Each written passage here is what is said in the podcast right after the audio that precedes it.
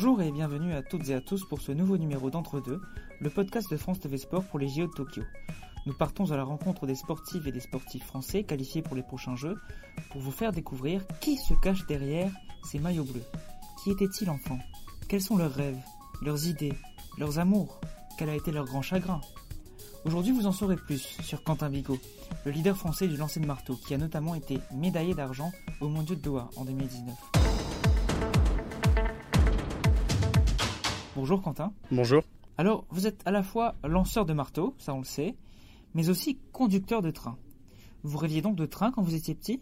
Ouais, tout à fait. J'ai rêvé de train avant de, rêver de marteau. Et, euh, ben j'ai pu, pu concrétiser mon rêve en 2015 euh, en suivant une formation chez, chez VFLI, euh, qui est une filiale de la SNCF, où donc on, on fait que du transport de, de, marchandises dans toute la France. Enfin que, c'est déjà pas mal. Et euh, ben voilà, depuis euh, un cursus de formation de, de 8 mois, ben j'ai obtenu ma licence de conducteur. Et puis ben j'ai commencé à, rouler sur, les, sur, les, sur le chemin de fer du nord-est jusque, jusque Valenciennes, euh, voilà, jusque près de Reims. Euh. Quand vous étiez petit, euh, c'est venu comment en fait cette, cet amour des trains ou ce rêve de devenir conducteur de train? Eh ben, c'est un petit peu familial, j'ai envie de dire. Euh, mon grand-père euh, paternel était, euh, était pas conducteur de train à la SNCF, mais comme on est dans une région où les usines, voilà, étaient, là, tout le monde travaillait à l'usine, dont mon grand-père, et bah, ils avaient un chemin de fer dans l'usine, et lui, bah, conduisait des locaux tracteurs. À l'intérieur de, l'usine avec des trains de, charbon, de minerais euh, dans les différents ports. Euh, euh, voilà, et c'est venu un peu de là, donc je l'ai pas connu malheureusement, mais bon, il avait, il avait fait faire des, petits trains, des trains miniatures euh, à mon père. Et puis ensuite, mon père, quand j'étais gamin, m'a montré les trains miniatures, euh, voilà, que lui avait quand il était jeune. Puis c'est parti un peu de là, des trains miniatures. Je, je, me suis fait une petite collection, voilà, j'étais dans un club euh, à Talange, euh, près, près de chez moi. Et puis bah, j'ai découvert le métier de conducteur euh, comme ça. Et puis c'est devenu vraiment un rêve de, de gamin, euh, de conduire des trains. voilà, c'est parti vraiment, vraiment de là. Quoi. Donc en fait, c'est pour votre grand-père au départ que, que vous pensez à votre grand-père quand, quand, vous, quand vous êtes dans, le, dans la cabine du train et que vous conduisez? Bah, pas tout le temps, mais enfin, euh, voilà, quand, quand je suis rentré en formation, que j'ai décroché mes diplômes de conducteur, forcément que j'ai pensé un peu à lui. Je me suis dit, ben, voilà, je pense qu'il aurait été content de, me voir conducteur euh, aujourd'hui. En tout cas, mon père, je sais que était, très fier. Euh, euh, même ma grand-mère, voilà, qui, bah, m'a pas vu non plus conducteur, puisqu'elle est décédée avant, mais ouais, je pense qu'ils auraient été, ils auraient été extrêmement fiers de, me voir conduire des trains, surtout que bah, ma grand-mère savait que, que je voulais être conducteur de train quand j'étais gamin, donc oui, je pense que, en tout cas, d'où ils sont aujourd'hui, ils ils doivent être très contents. Est-ce que conduire un train, pour vous, c'est aussi le, voyage, l'aventure ou... Ouais, carrément. Ça, c'est le côté qui me plaît, qui me plaît plutôt bien. On est très autonome, hein, puisqu'on est tout seul en cabine de conduite. Euh, on a nos missions. Euh, voilà, le train démarre de telle heure, euh, à telle heure, de tel endroit. Il doit arriver à telle heure, à tel endroit. Et puis, il faut faire face aux, aux, différents aléas sur le chemin de fer français. Il faut faire face aux aléas climatiques, aux aléas du train, aux aléas, aux problèmes divers mais il faut mener notre mission à bien et c'est ce que je trouve bien parce qu'on a pas mal de responsabilités, on est très autonome. Et, malheureusement les, les gens voient pas souvent cet aspect du métier où on a souvent l'image du conducteur de train bon bah qui voilà qui, qui bosse pas beaucoup. Euh, on a souvent cette image du conducteur de train un peu voilà qui comment dire qui est bien payé et puis que voilà enfin c'est l'image qu'on a en France du cheminot Euh, mais bon, bah, c'est pas du tout le cas. Hein. Notre formation, elle est lourde et c'est pas pour rien. C'est parce que euh, on doit savoir faire face à plein de choses et des fois, il y a des choses qui se passent et euh, ça reste dans l'ombre et les gens le savent pas. Quand il y a une panne, on sait se débrouiller. Quand voilà, on, a la réglementation dans la tête. Conduire un train en soi, c'est facile, mais respecter les règles, c'est très compliqué. On a beaucoup de responsabilités et voilà, c'est pas anodin comme job. Surtout tous les jours et surtout aux, heures euh, où, on, le, pratique. Euh, des fois des horaires décalés où on se lève à 2 heures du matin une nuit, l'autre nuit on se lève à, à 6 heures, l'autre nuit, l'autre jour on travaille à 14 heures et on se couche tard. C'est très décalé, c'est très prenant, faut rester hyper concentré. Euh, puis surtout, voilà, on est, on est le plus important, j'ai envie de dire, c'est qu'on est formé à tout et n'importe quoi qui puisse arriver. Sur le chemin de fer. On peut dire qu'aujourd'hui, les conducteurs de train français sont très, très, très bien formés, voire surformés, mais c'est bien, c'est très sécuritaire par rapport à ce qui se passe tous les jours. Alors je visualise très bien le Quentin Bigot gamin qui, jouait au, train miniature et, et, qui rêvait de devenir conducteur de train. Mais vous étiez comment en fait à l'école Rêveur, dans les nuages ou un peu turbulent? Alors j'ai jamais été turbulent, j'ai jamais été très bon élève. J'étais un peu dans la moyenne, j'avais 12 ou 13 de moyenne. Toute ma scolarité, c'est ce que j'ai eu euh, euh, jusqu'au BTS, 12-13 de moyenne. J'étais un, plutôt bon élève, j'étais pas turbulent. Euh, j'ai toujours été très curieux, j'ai toujours aimé l'électricité par exemple, c'est quelque chose qui m'a... C'est pour ça que j'ai un BTS électrotechnique, donc c'est un domaine qui, me plaisait beaucoup par rapport au chemin de fer, puisque ben, c'est beaucoup lié à l'électricité, à la machinerie, etc. Donc euh, non, l'école j'étais j'étais pas j'étais pas du tout turbulent. J'étais je pense un élève euh, plutôt moyen quoi. Pourquoi l'électricité? Vous étiez juste curieux de, du phénomène ou? Ouais, c'était de la curiosité. On a découvert j'ai découvert un peu ça au collège euh, d'abord. Puis je trouvais que c'était plutôt plutôt sympa de savoir comment les trains aussi fonctionnaient. et puis après ça s'est concrétisé. je fais un bac STI génie électrotechnique. ça n'existe plus aujourd'hui malheureusement. Et puis Ensuite, je suis parti sur un BTS électrotechnique euh, à Thionville. J'étais au lycée La Briquerie. Et c'est là que j'ai commencé aussi à lancer le marteau un peu plus loin. Donc, euh, sport et études euh, se sont un peu mêlés à ma vie. Quoi. Alors, justement, pendant, votre adolescence, vous étiez à la fois lanceur de marteau et bah, collégien et lycéen normal. comment vous faisiez pour vivre cette double vie? Est-ce que c'était compliqué d'être un ado normal et d'être un lanceur? Euh, pour moi, ça n'a jamais été compliqué. Pourquoi? Pour la simple et bonne raison que j'ai toujours été hyper passionné du marteau et que j'ai fait du marteau ma priorité très vite. Euh, où je pensais entre train, marteau et, école, euh, finalement, je, sortais peu. J'ai pas eu une adolescence où je faisais la bringue et où je sortais avec mes, potes. voilà, on peut dire ça aujourd'hui. J'ai toujours été assez posé quand même voilà, avec des activités. Euh. Pour moi, les sorties, c'était le marteau quand je partais en compétition avec mon groupe euh, d'entraînement. Euh. C'était ça, quoi. C'était ça mon évasion. après, je me renfermais pas mal sur les trains. J'avais mon réseau de trains miniatures chez moi, chez mes parents. J'étais dans un club aussi. J'avais pas mal, franchement, j'avais pas mal d'activités qui m'ont pas mal épanoui et ouvert. Vous avez des trains miniatures chez vous aujourd'hui alors ouais, j'ai tout dans les cartons, tout dans les cartons et, certaines locomotives sous vitrine j'essaye de, me confectionner une collection de locomotives que je roule aujourd'hui. Que je sais rouler aujourd'hui, ouais. Euh, par exemple, vous avez combien de, locomotives ou de trains Ah, j'en ai pas mal quand même. je sais pas, je dois avoir une quarantaine ou une cinquantaine de locomotives, dont, dont certaines que j'ai jamais roulé, que je roulerai jamais, hein, qui sont, qui sont aujourd'hui plus d'actualité. Mais ouais, je, pour l'instant, j'en ai trois sur les cinq que je sais rouler. Donc il m'en manque deux. Ça prend de la place, ça non, pas tant que ça. C'est au 1,87e. On appelle ça l'échelle HO. Pour les connaisseurs, ils se reconnaîtront. Euh, c'est une échelle euh, voilà, qui fait que les locomotives font à peu près une vingtaine de centimètres. Euh, c'est pas, non, ça prend pas beaucoup de place. Par contre, un réseau, un, vrai réseau avec des rails, etc. Oui, ça prend beaucoup de place, mais ça prend aussi du temps. Et malheureusement, en ce moment, j'ai, j'ai pas beaucoup de temps pour ressortir ça des cartons et m'en occuper. Aujourd'hui, ça fait partie un peu du décor chez moi, quoi. J'ai plus vraiment de. Sachant que je roule des grosses maintenant, des vraies. Euh, c'est plus pareil. Euh, on va dire que la, la, passion, elle s'est mêlée. Elle euh, se mêle au travail chaque jour, quoi. Donc je vis un peu cet amour que j'ai pour, ben, pour le chemin de fer et pour, pour cette passion-là, ben, je la vis un peu chaque semaine quand je vais au travail.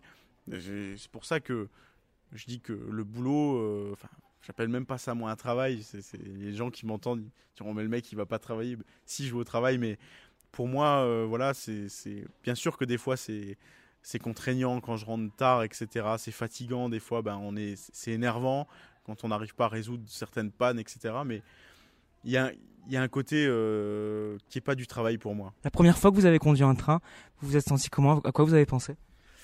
C'est déjà beaucoup de fierté parce que faut savoir que le chemin est long pour devenir conducteur de train et que tout le monde ne devient pas conducteur de train. Euh, je sais que euh, il y a beaucoup de candidatures qui sont posées et finalement il y a très peu d'élèves. De, J'ai un exemple tout bête. Je crois qu'on m'avait dit que pour le poste dont j'avais postulé, ils avaient reçu des milliers de, lettres de candidature.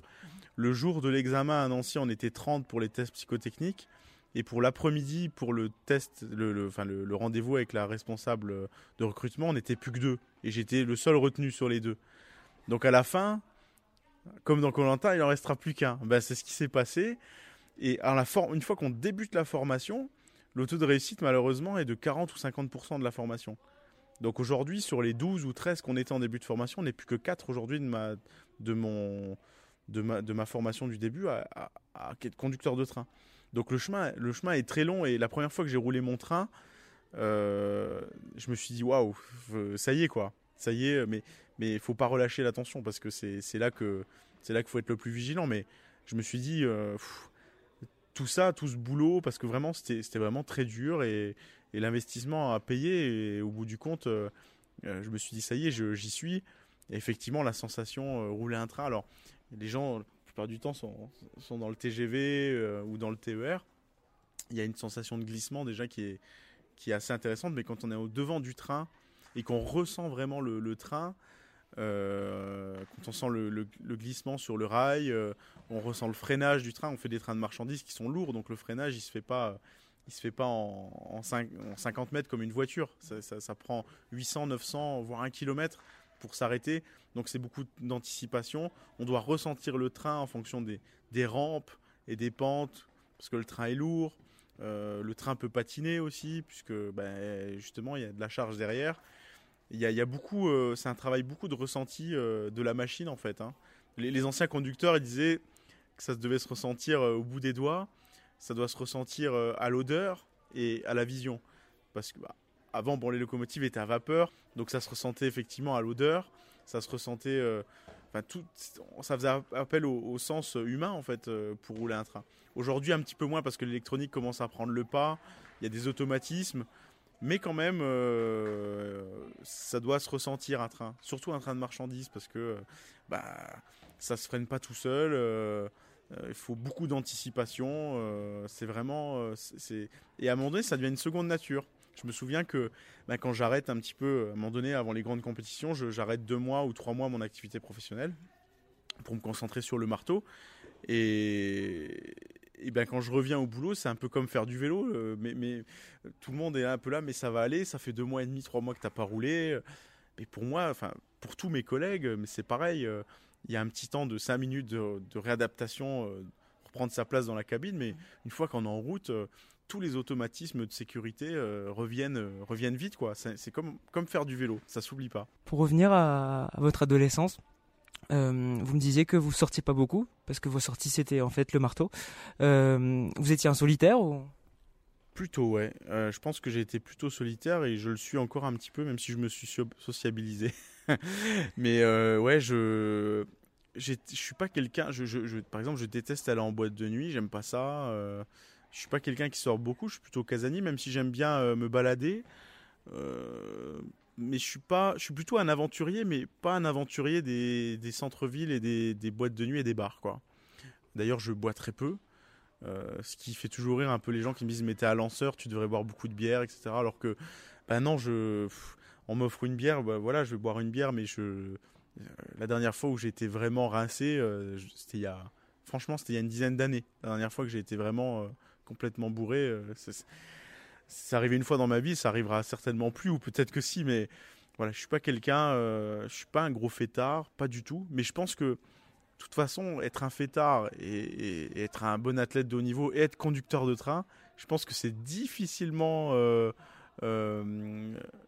mariables ensemble. Quoi. Ça se... Déjà être conducteur de train, il bah, faut avoir une hygiène de vie irréprochable pour pouvoir prendre son service des fois à 2h du matin, 3h du matin, puis être frais être concentré pendant 5 ou 6 heures de conduite. Et puis de l'autre côté, euh, être athlète de haut niveau, ben, ça demande encore plus d'une hygiène de vie pour être au top. Euh, voilà, donc tout ça mêlé fait que ça me correspond bien. Ça correspond bien à ma nature qui est de ne pas sortir et pas de faire la fête. Je pense que si je faisais la fête, il y a un des deux où, où je me cramerais, ou si ce n'est les deux et j'arriverai pas à, m'en sortir euh, aujourd'hui. Donc ça, correspond à ma personne, ça correspondrait pas à tout le monde, bien sûr. Après, euh, non, j'ai jamais été, euh, jamais été fêtard. j'aime bien les activités posées, mais c'est pas pour ça que j'aime pas. J'adore voyager, j'adore des, fois avec avec ma copine, voilà, on, j'ai un Land Rover Defender. Voilà, je, suis, fan. j'ai les anciens Defender et c'est des véhicules. ils ont fait le safari, ils ont fait plein de choses avec ces véhicules-là. Et mon rêve aussi depuis que j'étais jeune, c'était d'en avoir un. Et donc j'ai eu la chance ben, d'en acquérir un il y, a, il y a deux ans. Et, et c'est un véhicule d'aventurier. Et des fois, ben, euh, à l'improviste, on part avec les deux chiens, hop, on monte dans la voiture, on se dit bon, on va là, on va pique-niquer là, on les emmène dans l'eau, etc. Donc je, je suis pas quelqu'un de, je suis pas non plus névrosé au point de me dire euh, ma vie elle est carrée, mais je suis pas euh, du genre fêtard à sortir tard, rentrer à pas d'heure et être complètement renversé pour le lendemain quoi. C'est quoi votre voyage idéal? Bah partout à partir du moment où où je suis dans mon Defender avec mes deux chiens et ma, et ma future femme. On dit que les, les lanceurs sont habitués à s'entraîner seuls. Et là, vous venez de me dire que vous étiez plutôt solitaire. Est-ce que c'est pour ça que vous avez choisi le marteau, en fait, euh, un sport où vous êtes enfermé, enfin enfermé, mais vous êtes dans une cage euh, à vous débrouiller tout seul? Ben, bon, je sais pas si j'ai vraiment choisi le marteau. On va dire que le marteau m'a un peu choisi. Et quand j'ai quand j'ai débuté, euh, moi j'ai toujours tout de suite aimé ça, mais c'est un sport individuel, mais on a besoin des gens autour. Je sais que quand j'ai commencé, je, euh, j'étais pas spécialement amoureux de la discipline, mais plus de l'ambiance qu'il y avait dans le groupe d'entraînement. Voilà, c'était une bonne ambiance, j'aimais ça. Euh, le coach que j'avais à l'époque, Raphaël Piolanti, euh, quand j'ai débuté, j'avais 12 ans, il y avait une super ambiance avec des autres athlètes et tout. c'est pour ça que je suis resté à la base. Aujourd'hui, c'est différent, puisque j'ai fait, fait de ce sport mon, mon, métier, même si ça reste d'abord une passion et je ne vais pas dire un jeu parce que c'est pas un jeu pour moi, mais ça reste une passion, voilà. Euh, je dois dire que c'est compliqué de s'entraîner tout le temps seul. Je l'ai fait. Je l'ai fait quand j'étais suspendu. Ça a dur. Euh, je l'ai fait un an quand Pierre-Jean était en Chine euh, et que j'étais tout seul à Metz. Mais voilà, j'essayais un maximum de faire des stages et de me rapprocher d'autres lanceurs locaux ou internationaux pour, pour m'entraîner parce que c'est dur sur du long terme de s'entraîner seul. Et j'aime pas ça. Hein. Franchement, je, je le fais. Des fois, j'ai pas le choix, mais je suis pas un grand fan des séances tout seul, quoi. Vous êtes dans un sport, un sport individuel, mais vous recherchez en permanence le collectif en fait. parce que on appelle ça l'émulation. Euh, et c'est ce qui s'est perdu un petit peu. Moi, j'aime bien parler des, soviétiques à l'époque euh, qui, ont, qui ont fait, euh, qui ont fait les, belles heures du lancer de marteau dans les années 80-90. Et ce qu'ils avaient, qu'on ne pourra jamais leur enlever, c'est qu'il y avait une grosse émulation entre eux. C'est-à-dire qu'ils étaient 5 ou 6 à plus de 80 mètres, voire plus de 83 mètres. Et ben, à l'entraînement, ils étaient là tous ensemble et ça crée une émulation. Et c'est pour ça qu'ils ont été chercher 86 mètres euh, et des perfs comme ça, parce que euh, bah, cette émulation, elle fait que s'il y en a un qui était un peu moins bien, l'autre bah, lui repassait devant, etc. Et aujourd'hui, on n'a pas ça. Malheureusement, euh, on essaye de le créer, on fait un maximum de stages en France, mais on a du mal à se rapprocher de ça. Ça, on l'a perdu. On, peut en vouloir à ce qu'on veut au bloc de l'Est, l'Allemagne de l'Est, l'URSS, en disant oui, bon, le dopage, oui, certes, certes. Mais on pourra pas enlever que toute l'année les mecs étaient dans des centres d'entraînement et ils pensaient marteau, ils mangeaient marteau, ils avaient que ça à penser, ils étaient massés tous les soirs et ils étaient dans une attitude de performance. Nous aujourd'hui on est, loin de ça, on est des, années lumière, on a perdu ça. C'est un retour pour moi. Aujourd'hui ça c'est un retour en arrière par rapport à ce qui se faisait avant. Certes le dopage pouvait expliquer certaines perfs, mais les athlètes étaient quand même mieux encadrés, mieux entraînés et dans de meilleures dispositions pour perfer. Vous recherchez ça aujourd'hui alors, à essayer de, mieux vous encadrer dans un groupe pour mieux performer? Ouais, un, environnement qui mène plus à la performance et à rester focus tout le temps, toute l'année. Euh, je bosse à côté, il y a des gens qui me disent euh, oui, euh, tu serais peut-être pas mieux en faisant que ça, que du marteau. Alors, ça c'est le paradoxe, c'est que non, parce que je pense qu'à un moment donné, on devient un peu fou si, on, si on pense qu'à ça. quand ça va bien le sport, ça va que bien, bah pas de souci, on peut faire que du marteau, les perfs sont là. Mais il y a des moments où si on est un peu blessé, que ça va pas, que l'entraînement se passe pas comme on voudrait, eh ben le fait de changer un peu d'air, ça permet de, penser à autre chose, ça permet de, c'est une bouffée d'air frais. Et, ça, ça fait du bien. Des fois, je veux dire, je travaille à mi-temps, euh, je travaille une ou, une ou deux journées par semaine. Euh, c'est pas ce qui va me bousiller ma préparation. Mais au contraire, de voir d'autres gens, de parler d'autres choses, d'un truc qui me passionne en plus, bah, permet de revenir le lendemain ou le surlendemain en se disant bon, voilà, euh, d'oublier un peu les tracas du sport.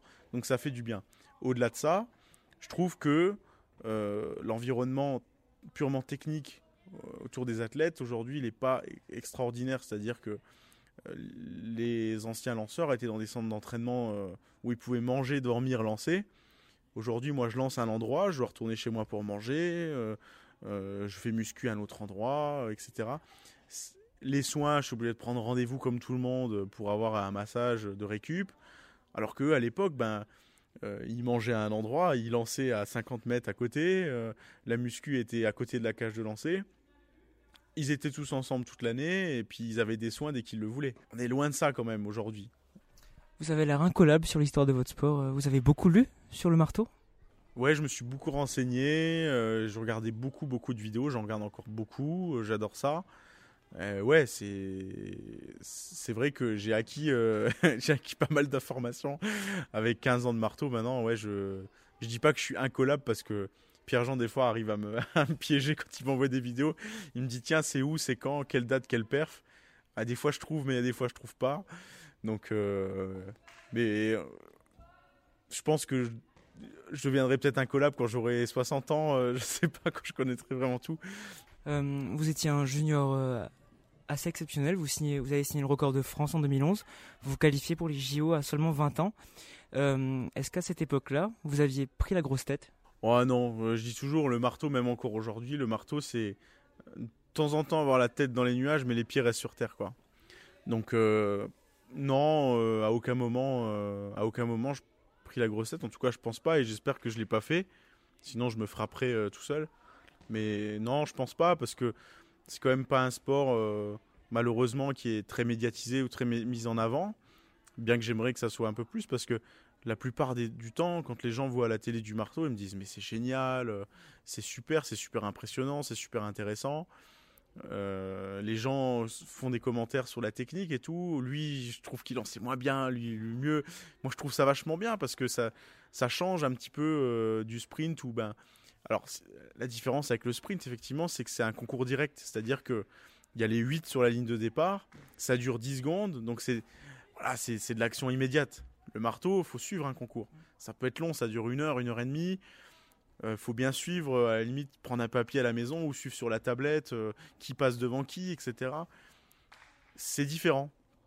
Mais c'est pas pour ça que c'est moins intéressant. La preuve, c'est que la plupart des gens qui, regardent à la télé trouvent ça vachement bien alors qu'ils connaissaient pas du tout et c'est pas moins méritable euh, que du sprint euh, ou qu'un autre sport puisqu'on s'entraîne tout autant voire voire plus et puis des fois un peu dans l'ombre donc euh, je regrette des fois que ce soit pas pas assez mis en avant mais bon je me dis que c'est aussi un, phénomène de culture et quand on va en Allemagne les lancers sont beaucoup plus représentés qu'ils le sont en France bien qu'en France en train de changer puisque à chaque grand championnat un lanceur ou deux lanceurs ou trois lanceurs prennent des médailles internationales ce qui n'était pas le cas il y a 10, 15 ou 20 ans. Donc euh, il ne faut pas se plaindre que les lanceurs soient pas reconnus si on n'a pas fait de médaille avant. Maintenant qu'on est en train de faire des médailles, c'est en train de changer. Donc il y a une certaine logique là-dedans. On peut pas se plaindre que jusque maintenant on n'était pas représenté. Hein. Euh, on prenait au mieux des places de finalistes il y a 10 ou 15 ans. Maintenant, ben, on prend au pire des places de finalistes et des médailles. Donc, et l'image est en train de changer. Donc c'est une bonne chose. Et je pense qu'il faut, il faut arrêter de dire que les lancers c'est le parent pauvre, etc. Il n'y a pas du tout de parent pauvre. On est considéré à la Fédé comme les autres disciplines. Il faut que voilà ce discours des coachs français change un petit peu, mais ça se met en place petit à petit. Quelle est votre plus grande peur? Euh, de, me blesser très très violemment et de plus pouvoir lancer le marteau. Ça serait le truc le, pire euh, le pire qui puisse m'arriver dans ma vie, je pense. Enfin, en tout cas maintenant. Si ça arrive dans 10 ans et que je suis vieux et que ben, je passerai à autre chose. Mais si ça m'arrive demain, que je me, je me blesse vraiment gravement, ça arrive euh, malheureusement, et que je puisse plus lancer ou que le chemin euh, pour revenir est très long, ça, ça, fait peur. Une vie sans marteau, c'est pire qu'une vie sans train? Je pense que c'est pareil. C'est égalité. Je pense qu'aujourd'hui, je pourrais plus vivre sans mon job et sans mon entreprise qui fait que je me sens bien et qui m'apporte un équilibre. Et de l'autre côté, ben oui, forcément, le marteau pour l'instant la priorité parce que ben, une carrière d'athlète, ça dure 10, peut-être, ça me dirait pour moi, ça va peut-être durer encore une dizaine d'années tout juste, mais euh, oui, aujourd'hui, c'est ma priorité. Et si aujourd'hui, il n'y avait plus de marteau, ça serait, ouais, ça serait compliqué, mais j'ai besoin aussi de mon, de mon job pour trouver un bon équilibre. vous êtes contrôlé positif aux anabolisants en 2014. Vous êtes suspendu 3 ans, 2 ans ferme. donc vous étiez dopé, vous aviez 22 ans quand vous êtes dopé. Qu'est-ce qui vous a poussé à ce moment-là à recourir à la tricherie?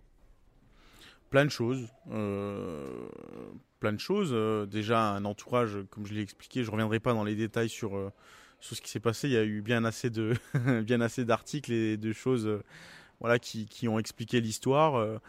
plein de choses. Et je pense que j'ai, j'ai, été, j'ai, été jeune, j'ai fait une connerie. voilà, j'avais, quand j'ai commencé à en prendre, j'avais 20 ans, tout juste, et encore. Donc bon pour moi, c'est vraiment une erreur de, jeunesse de vouloir aller trop vite. Effectivement, j'ai fait une très bonne année junior 2 où je fais 82 mètres au marteau de 6 kg, qui valait déjà 73 mètres à peu près au marteau de, senior.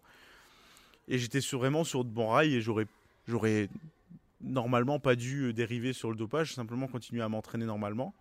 Et je pense que j'aurais réussi à faire les mêmes perfs qu'aujourd'hui, de toute façon, euh, sans, sans, problème, puisque je l'ai fait aujourd'hui euh, sans dopage, euh, voilà, ça fait maintenant 5-6 euh, ans tout ça que c'est passé. Donc, euh, et la preuve, c'est que je fais encore des perfs aujourd'hui et puis même en grand championnat. Donc bon, il m'a manqué de patience, d'être jeune, d'être un peu mal entouré. Et puis ben, ça, fait, ça fait un cocktail, un cocktail détonnant forcément.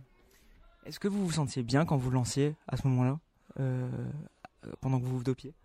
Bah, j'ai, fait des perfs quand même assez costauds. Hein. C'est pour ça que bien sûr, je vais pas mentir, je vais pas dire que non, c'était nul, euh, je me sentais mal. Non, non, bah, c'est ce qui fait peur, c'est que justement, on, se sent plus fort, on se sent mieux. Il y a un effet placebo aussi qui était assez important.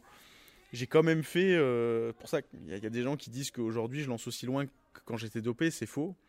Aujourd'hui, ma meilleure perf c'est 78-19 que j'ai fait le jour des mondiaux, mais à l'époque j'avais fait 82 mètres à l'entraînement, donc il manque 4 mètres. Hein. Donc il euh, y a des gens qui me parlent de mémoire musculaire. Euh, j'aimerais bien l'avoir, moi, la mémoire musculaire. Elle n'y pas. Hein. Il n'y a pas du tout de mémoire musculaire. Il me manque 4 mètres par Bien sûr, en compète, j'avais fait 78-58. Mais j'avais fait 28 fois plus de 80 mètres à l'entraînement, 82 mètres euh, en avril 2014 à l'entraînement. Donc, non, je, suis, loin des perfs que, je faisais en étant dopé. franchement, c'est un wagon. 4 mètres à ce niveau-là, c'est un wagon. C'est énorme. Et à quel moment vous vous êtes dit euh, j'ai fait une connerie? C'était quand le déclic?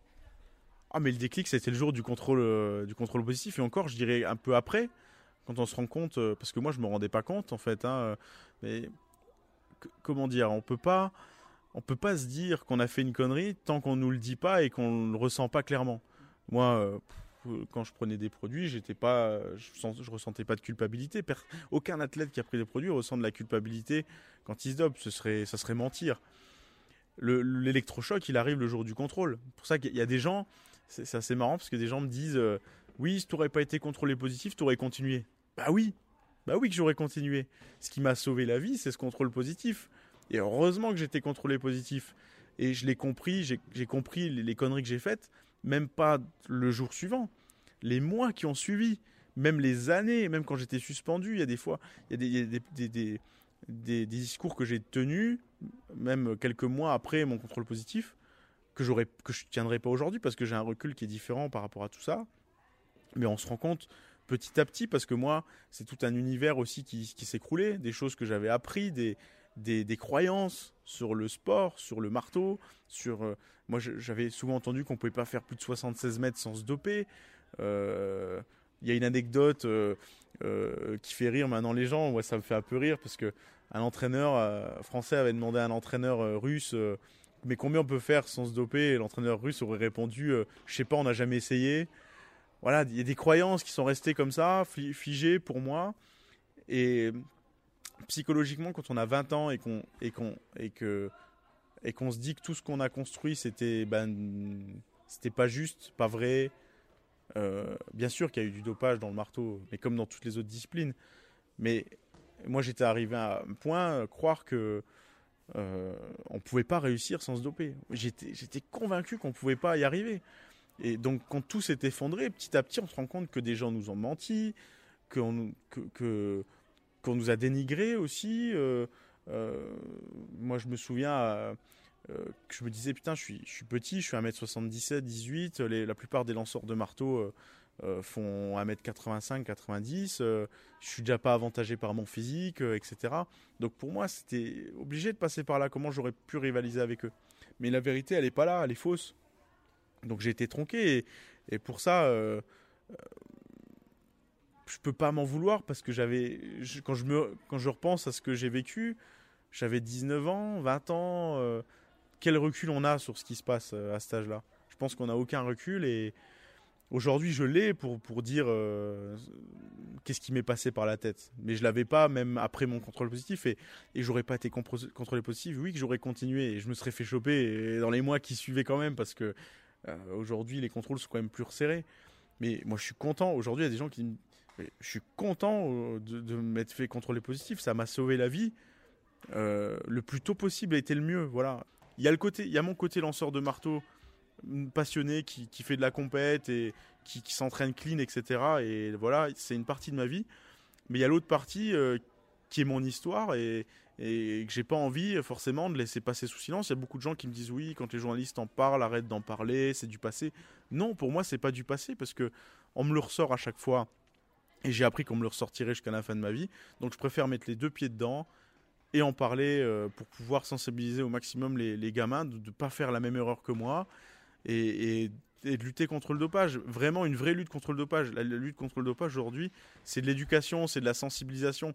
Les contrôles, oui, mais les contrôles, finalement, ils servent que quand des athlètes prennent déjà des produits. C'est-à-dire qu'on veut trouver quelque chose. Mais là où on, peut vraiment euh, aider à ce que les jeunes ne tombent pas là-dedans, c'est de l'éducation, de la sensibilisation. Moi, quand je parle à des jeunes de mon histoire, ils entendent quand même autre chose qu'un pharmacien ou un médecin qui leur dit peut-être que dans 30 ans, vous aurez un cancer. Les jeunes, quand ils s'entraînent, ils s'en foutent d'avoir un cancer dans 40 ans. Quand on veut être champion olympique, on s'en fout d'avoir un, cancer dans 40 ans. On veut être champion olympique. Une fois, j'étais dans un petit colloque ou dans un petit club ici en Moselle et j'avais posé la question aux jeunes. Je leur avais dit si demain vous devez être champion olympique, mais le lendemain vous mourrez, ou demain euh, ben, vous irez peut-être pas au jeu, mais vous aurez une belle vie jusqu'à 85 ans, des enfants, des petits-enfants, qu'est-ce que vous choisissez? Et eh ben, 80% de la salle des gamins, ils m'ont dit qu'ils préféraient être champion olympique et mourir. C'est grave, on a un gros problème d'éducation. Ça dépasse, ça dépasse bien le problème du dopage, parce que le dopage, c'est pas dit qu'on soit malade ou qu'on meurt. Il y a des athlètes qui sont dopés, qui sont, qui sont morts à 90 ans. Mais ça dépasse bien ce problème. Et, si des jeunes sont prêts à mourir le lendemain des Jeux, ça veut dire qu'ils sont capables de se doper. Donc il y a un problème d'éducation aujourd'hui et de sensibilisation. Et, plus des jeunes entendront ce discours-là, et, j'essaye de le faire un maximum localement, euh, euh, voilà, quand j'interviens, un peu même en off, autour d'une table, autour d'un verre, les jeunes, je leur explique par quoi je suis passé, ben ça les sensibilise plus. Ils se disent, putain, le gars, il s'est fait jeter des tomates tous les jours, euh, ton nom est sali jusqu'à la fin de ta vie, ta famille aussi, c'est quand même compliqué. Et ben les jeunes là-dessus, ils se disent, ah ouais, bon, ça les calme ben, si ça, ça peut servir euh, à ce que des gamins ou des athlètes, à un moment donné, se disent bon, ben, je fais le choix d'y aller clean, parce que lui, il l'a fait aussi, parce que moi, je me suis battu aussi pour dire, mais on peut le faire clean. Quand on y croit, on y arrive. Qui aurait dit il y a 5 ans que j'aurais été vice-champion du monde en 2019 Personne. Mais moi, j'y croyais. Et ben, le fait d'y croire et de vouloir le faire, ben, ça marche. Il suffit de vouloir. Euh, vous dites votre nom est sali à vie. Euh, donc pour vous, la, repentance totale, elle est, elle est en quelque sorte interdite pour, pour les athlètes? Bah, Quand j'écoute un peu euh, ce qui se passe, je, suis vachement attentif à ce qui se passe sur les réseaux sociaux, euh, la vie des gens sur les dopés, etc., ou ex-dopés. Euh, il y a des gens, ils sont capables, c'est ça que des fois j'ai un peu de mal à comprendre, des gens sont capables d'accepter qu'un meurtrier revienne en liberté au bout de 5 ou 6 ans de prison et qu'on le réintègre, qu'on l'aide à se réintégrer dans la vie, euh, euh, vie sociale euh, quotidienne, travail, famille, emploi, etc. Mais il y a des gens, ces mêmes gens sont intransigeants sur les gens qui se dopent et qui veulent revenir après une suspension en prouvant bonne foi, bien sûr. Il faut, quand même que les athlètes fassent des efforts. Et ben ces gens-là, ils disent non, non, sportif banni à vie, voilà, ils ont sali notre sport, c'est fini, à vie il y a quand même un, deux poids, deux mesures que je trouve assez, assez grave parce qu'on est capable d'accepter euh, que certains gens qui ont, commis un, crime, un meurtre ou je ne sais quoi, ou un gros vol, de se réintégrer dans la vie. Il y a un athlète qui, a triché. Ah non, non, non, euh, suspendu à vie. Moi, je suis pas du tout pour la suspension à vie. Je suis. Alors, je suis assez pondéré parce que la suspension à vie, moi, je suis plutôt d'accord pour le deuxième contrôle. Quelqu'un qui s'est je suis d'accord que si, dès lors du premier contrôle, la fédération, le club, euh, le département, les partenaires, etc., se mettent autour d'une table et disent Bon, ok, le mec il a merdé, il s'est fait contrôler positif. Mais nous, qu'est-ce qu'on a fait pour que le gars se fasse pas contrôler positif? Et Mais surtout, faut pas le mettre sous le tapis, le gars. Moi, c'est ce qui m'est arrivé. Quand je me suis fait contrôler positif, tout le monde m'a mis sous le tapis. Mais quand on croit à un truc, moi j'étais convaincu qu'il fallait des produits pour lancer loin. Si des gens m'avaient pas tendu la main à ce moment-là en me disant il y, a un autre chemin que le tien, il y a un autre chemin qui va te permettre de lancer loin proprement. Si on m'avait pas dit ça, on m'avait pas tendu la main, ben, je serais resté dans ma croyance, dans la croyance qui est de ben on peut réussir qu'en prenant des produits. Et au bout de deux ans, qu'est-ce que j'aurais fait? Eh ben j'aurais repris des produits. Bon, et, c'est là la faute des institutions et des partenaires publics et privés. C'est qu'est-ce qui a été fait pour que l'athlète ne prenne pas de produits et qu'est-ce qui a été fait pour que l'athlète n'en reprenne pas surtout. Parce qu'aujourd'hui, un athlète qui se fait contrôler positif, c'est embarrassant. Donc les institutions sont embarrassées, donc ils le mettent sous le tapis, répondent plus aux mails, au téléphone et tout, plus de presse, plus rien. Mais l'athlète, lui, reste dans sa merde. Alors oui, il a mérité sa merde. Mais il a mérité aussi que bah, si l'athlète il prend des produits, ça veut dire qu'il y a un problème psychologique, que le mec il a des mauvaises croyances, qu'il doit se faire aider par une psy, qu'il doit se faire suivre pour être réhabilité, comme un prisonnier se fait réhabiliter avant une sortie de prison, pour retourner à la vie sociale. Et aujourd'hui, ça, ça n'existe pas. Il n'y a aucun suivi des athlètes qui sont contrôlés possibles. Je l'ai vécu. Moi, j'ai eu la chance que mon club ici à Metz, Bertrand Osé, qui était président à l'époque, m'a tendu la main, m'a dit on va te réintégrer dans cette vie-là, on va, on va t'aider à t'en sortir, à revenir en compétition, bien que moi, ce n'était pas l'objectif de revenir en compétition à l'époque, mais on va t'aider, on va faire que. Et eh ben, ça a marché, mais on m'a montré un autre chemin. Mais si on monte pas d'autre chemin, l'athlète, il va rester dans son truc, et il va reprendre des produits, et il va se faire rechoper. Et là, on dit, bah oui, suspendu à vie. Ah oui, mais qu'est-ce qu'on a fait pour que le mec, il change d'idée aussi? Bah rien.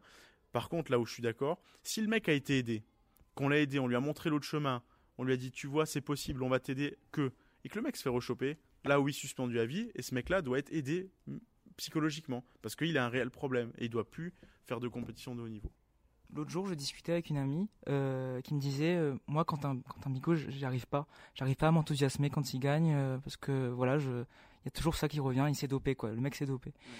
Est-ce que parfois vous avez l'impression de vous battre pour rien que, que c'est un combat perdu d'avance en fait? Forcément, ça me blesse un petit peu, ça me fait mal de, d'entendre ça. J'ai, vu des commentaires sur les réseaux sociaux de gens qui, qui me disent, euh, qui sont pas forcément virulents, mais qui, disent non, bah désolé, oui, je, je peux pas, j'ai du mal, etc. Et je peux comprendre. Et franchement, je, je me mets à leur place, j'essaie de me mettre à leur place, et oui, je je me dis, ben, qu'est-ce que je penserais à leur place d'un mec euh, qui s'est dopé, qui revient, qui fait une médaille? Forcément que c'est compliqué. Mais il y a des gens qui n'ont pas suivi mon parcours, qui n'ont pas suivi tout ce, tout ce qui s'est passé. Donc je leur en veux pas et je, moi pour moi je me bats pas pour rien parce que comme je disais tout à l'heure si je peux si je peux me battre pour mettre en avant le marteau ben ça fonctionne malgré tout ça fonctionne euh, je sais que mon image aussi euh, est, un petit peu meilleur par rapport aux autres années parce que j'ai pas de tabou et que je parle librement. Il y a des gens qui aiment ça, qui aiment mon franc-parler. Et le fait que, que je veuille rien cacher. Et puis, ben. Voilà, oui, j'ai fait, fait une erreur. Euh, je peux pas en vouloir aux gens qui bah, qui pas à passer au-delà. Moi, je demande pas de pardon, je demande juste que les gens me comprennent. Je demande de la compréhension et pas du pardon.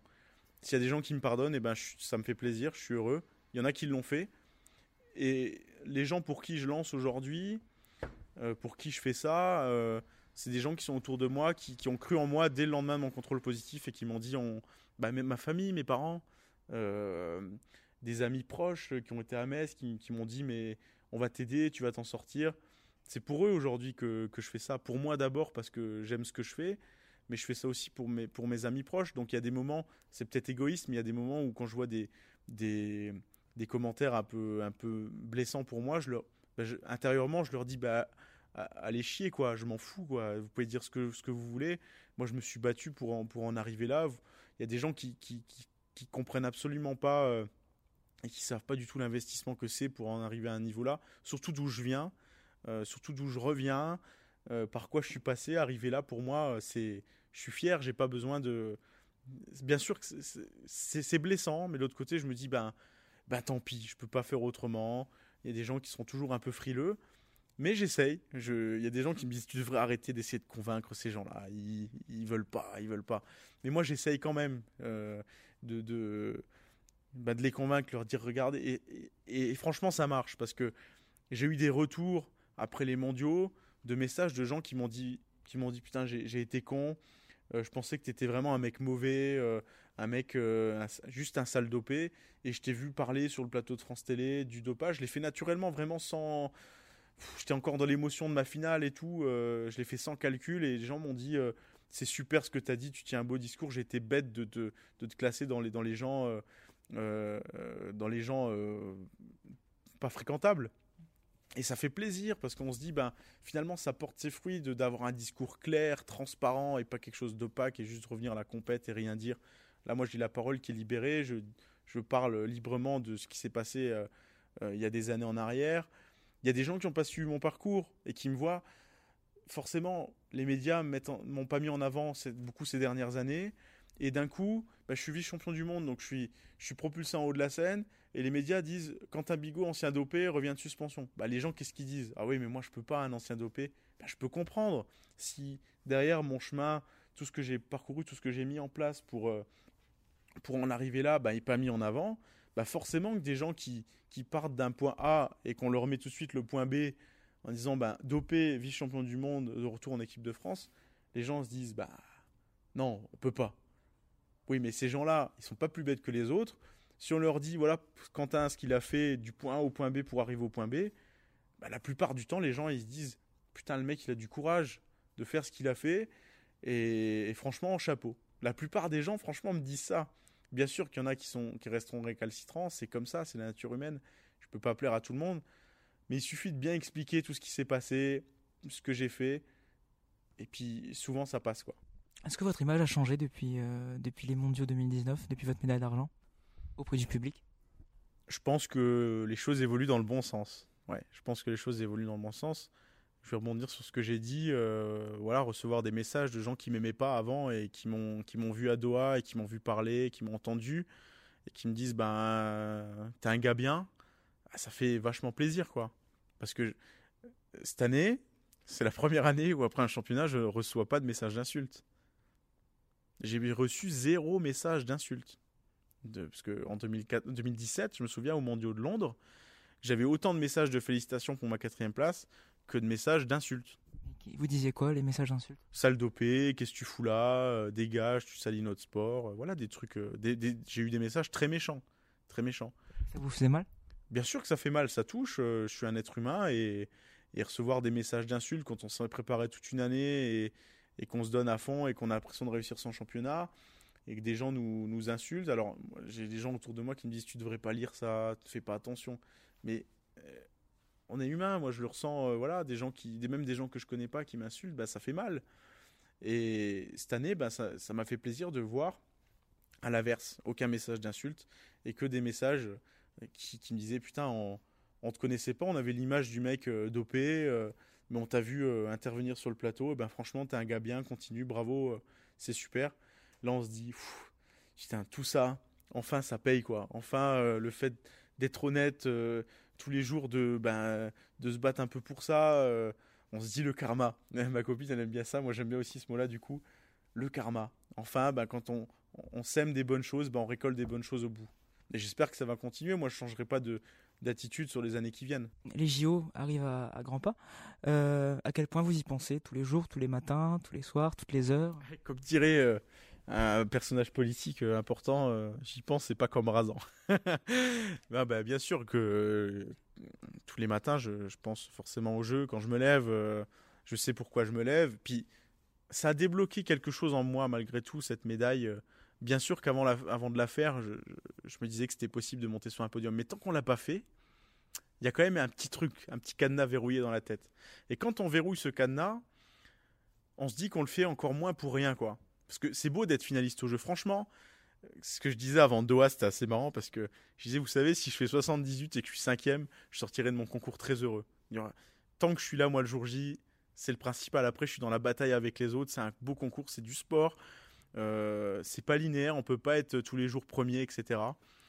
Mais, mais là, le fait d'avoir débloqué un, podium, un premier podium international, ça change quand même un petit peu la donne dans ma préparation. C'est incroyable, oh incroyable la performance de, Quentin Bigot. Donc il fallait continuer le concours et il t'a donné, raison. Et il tape le filet, son jet tape le filet. il a été surpris lui-même.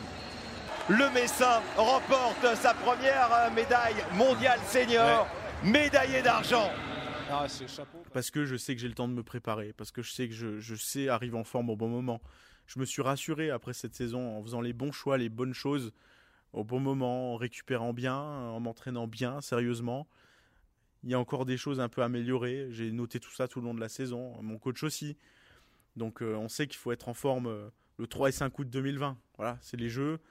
Et je suis assez confiant sur comment me préparer. Donc euh, je suis serein dans ma préparation, plus que ce que je les étais les, les années avant, puisque j'étais jamais monté sur un podium. Euh, imaginez-vous à 80, 90 ans ou 100 ans, qu'est-ce que vous souhaiteriez avoir accompli? Bon, déjà, sur le côté de ma carrière sportive, j'aimerais bien passer 80 mètres en termes de perf. Alors là, c'est vraiment, on est dans le technique. Si j'arrive à créer des vocations, ça, c'est le truc qui me ferait certainement le plus plaisir. Puis un jour, pourquoi pas coacher? Je me... Pourquoi pas? Il y a quelques années, je ne me voyais pas coach. Mais euh, accompagner quelqu'un peut-être de mon niveau vers le niveau international, euh, euh, avoir des jeunes au club et puis les aider à, progresser. Ça, ça serait, ça serait, ça serait beau quoi. Je vois des aujourd'hui dans les gradins des, grands championnats, il y a des anciens mecs qui ont fait 80 mètres et plus. je trouve que c'est beau. Ça raconte une belle histoire, ça raconte des écoles et j'espère pouvoir faire ça à Metz plus tard, à l'avenir, m'investir là-dedans. Puis dans le chemin de fer, continuer. J'aimerais bien être formateur. Ça, c'est, je pense que c'est mon, ça serait mon dada à l'avenir, former les futurs conducteurs de train au job. Je pense que on dit toujours que les souvenirs, ils, restent. Enfin, quand on n'est plus là, que les gens disparaissent, les souvenirs restent après ce qu'on a accompli finalement sur Terre, ce qu'on a laissé de bien. Et ben moi, j'espère pouvoir laisser quelque chose de bien euh, sur Terre. Euh, bon, je suis pas prêt de mourir, hein, j'espère pas en tout cas. Je parle comme si j'avais déjà 80 ans, mais voilà, il me reste. Moi, ce que je veux, c'est faire le bien autour de moi, euh, un maximum, avoir euh, une belle vie de famille, avoir des amis. Euh. Voilà, après la vie, hein, des fois, elle nous réserve des sorts bizarres. Hein. Je pensais jamais être contrôlé positif en 2014. Je pensais encore moins être conducteur de train l'année d'après. qui sait ce qui va se passer l'année prochaine, l'année d'après Voilà, je préfère. Moi, je ne vais pas voir des voyantes. Hein. je préfère que la vie me réserve des belles surprises et puis que ça avance petit à petit, mais que je fasse les choses correctement et dans le bien. Merci Quentin. Merci à vous. De vous être livré sur ces sujets, il faut le dire, pas toujours évidents à aborder. On vous donne rendez-vous à Tokyo pour les JO avec, qui sait, une médaille à la clé peut-être pour vous. Et ce sera à suivre, bien sûr, sur France TV Sport.